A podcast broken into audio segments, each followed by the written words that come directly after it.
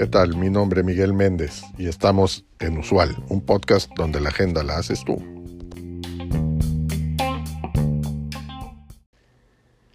La estanflación surge cuando la economía de un país no crece y al mismo tiempo existe una inflación elevada. Esta, esta combinación provoca el empobrecimiento de la población.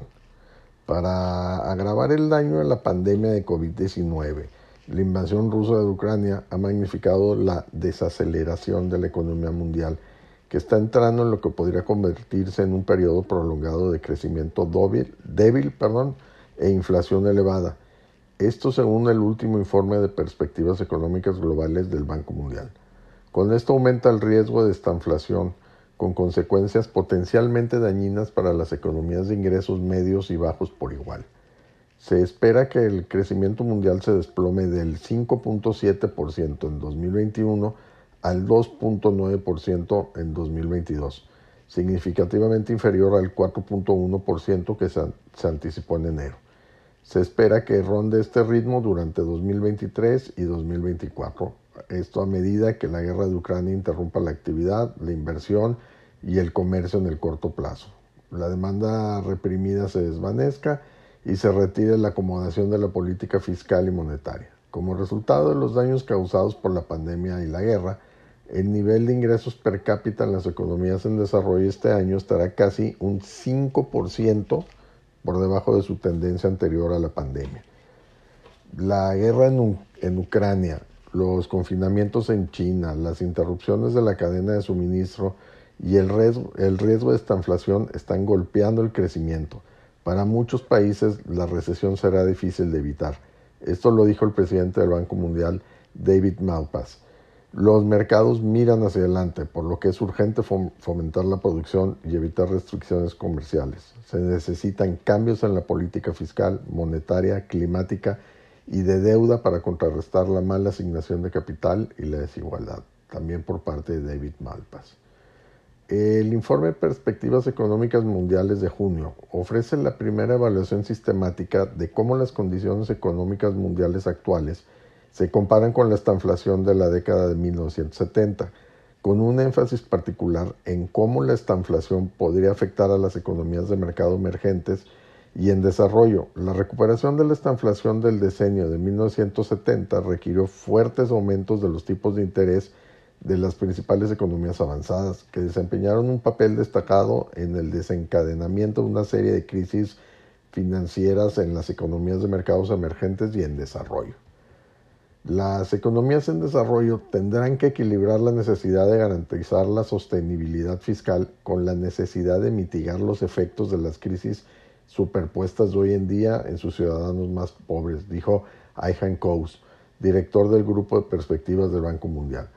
Comunicar claramente las decisiones de política monetaria, aprovechar marcos de política monetaria creíbles y proteger la independencia del Banco Central puede anclar efectivamente las expectativas de inflación y reducir la cantidad de endurecimiento de políticas requiriendo para lograr los efectos deseados sobre la inflación y la actividad, también mencionado por Island Coast. La coyuntura actual se asemeja a la década de 1970 en tres aspectos clave perturbaciones persistentes del lado de la oferta que alimenta la inflación, precedidas por un periodo prolongado de política monetaria altamente acomodaticia en las principales economías avanzadas, perspectivas de debilitamiento del crecimiento y vulnerabilidades que enfrentan las economías de mercados emergentes y en desarrollo con respecto al endurecimiento de la política monetaria que será necesaria para controlar la inflación. Sin embargo, el episodio en curso también difiere de la década de 1970 en múltiples dimensiones.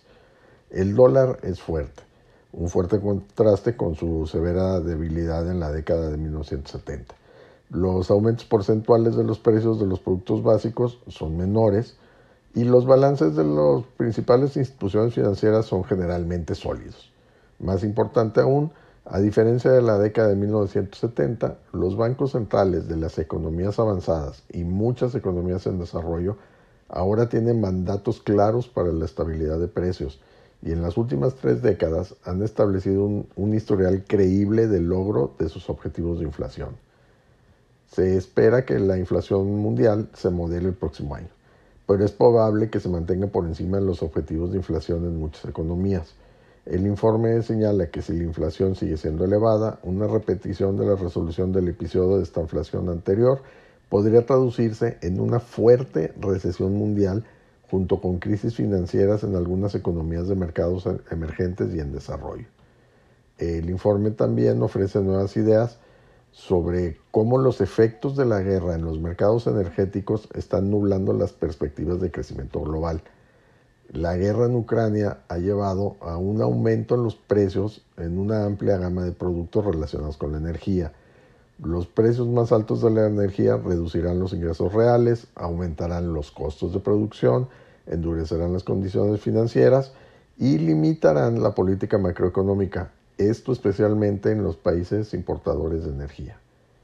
Se proyecta que el crecimiento en las economías avanzadas se desacelerará, bruscamente de 5,1% en 2021 a 2,6% en 2022, 1.2 puntos porcentuales por debajo de las proyecciones en enero. Se espera que el crecimiento se modere aún más a 2.2% en 2023, lo que refleja en gran medida la mayor relajación del apoyo de política fiscal y monetaria proporcionada durante la pandemia.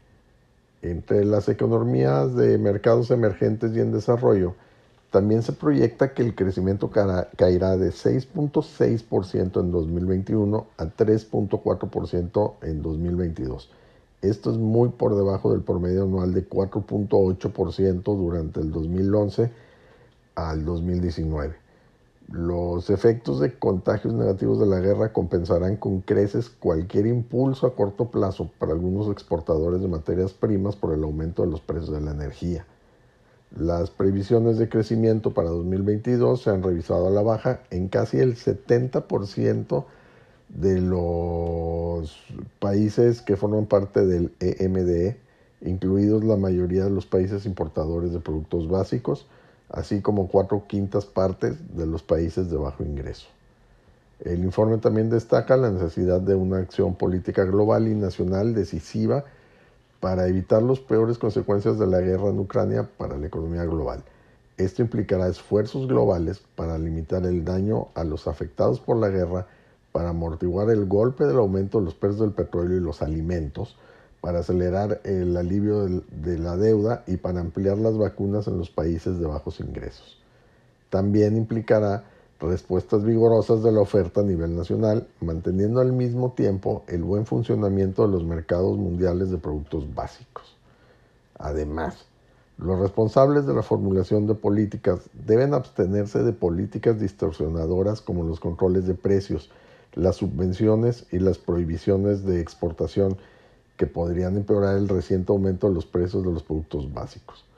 En el desafiante contexto de una inflación más alta, un crecimiento más débil, condiciones financieras más estrictas y un espacio limitado de política fiscal, los gobiernos deberán volver a priorizar el gasto, el gasto hacia un alivio específico para las poblaciones vulnerables. En el cuerpo del correo les dejo la liga al artículo completo que es del portal del Banco Mundial o www.worldbank.org.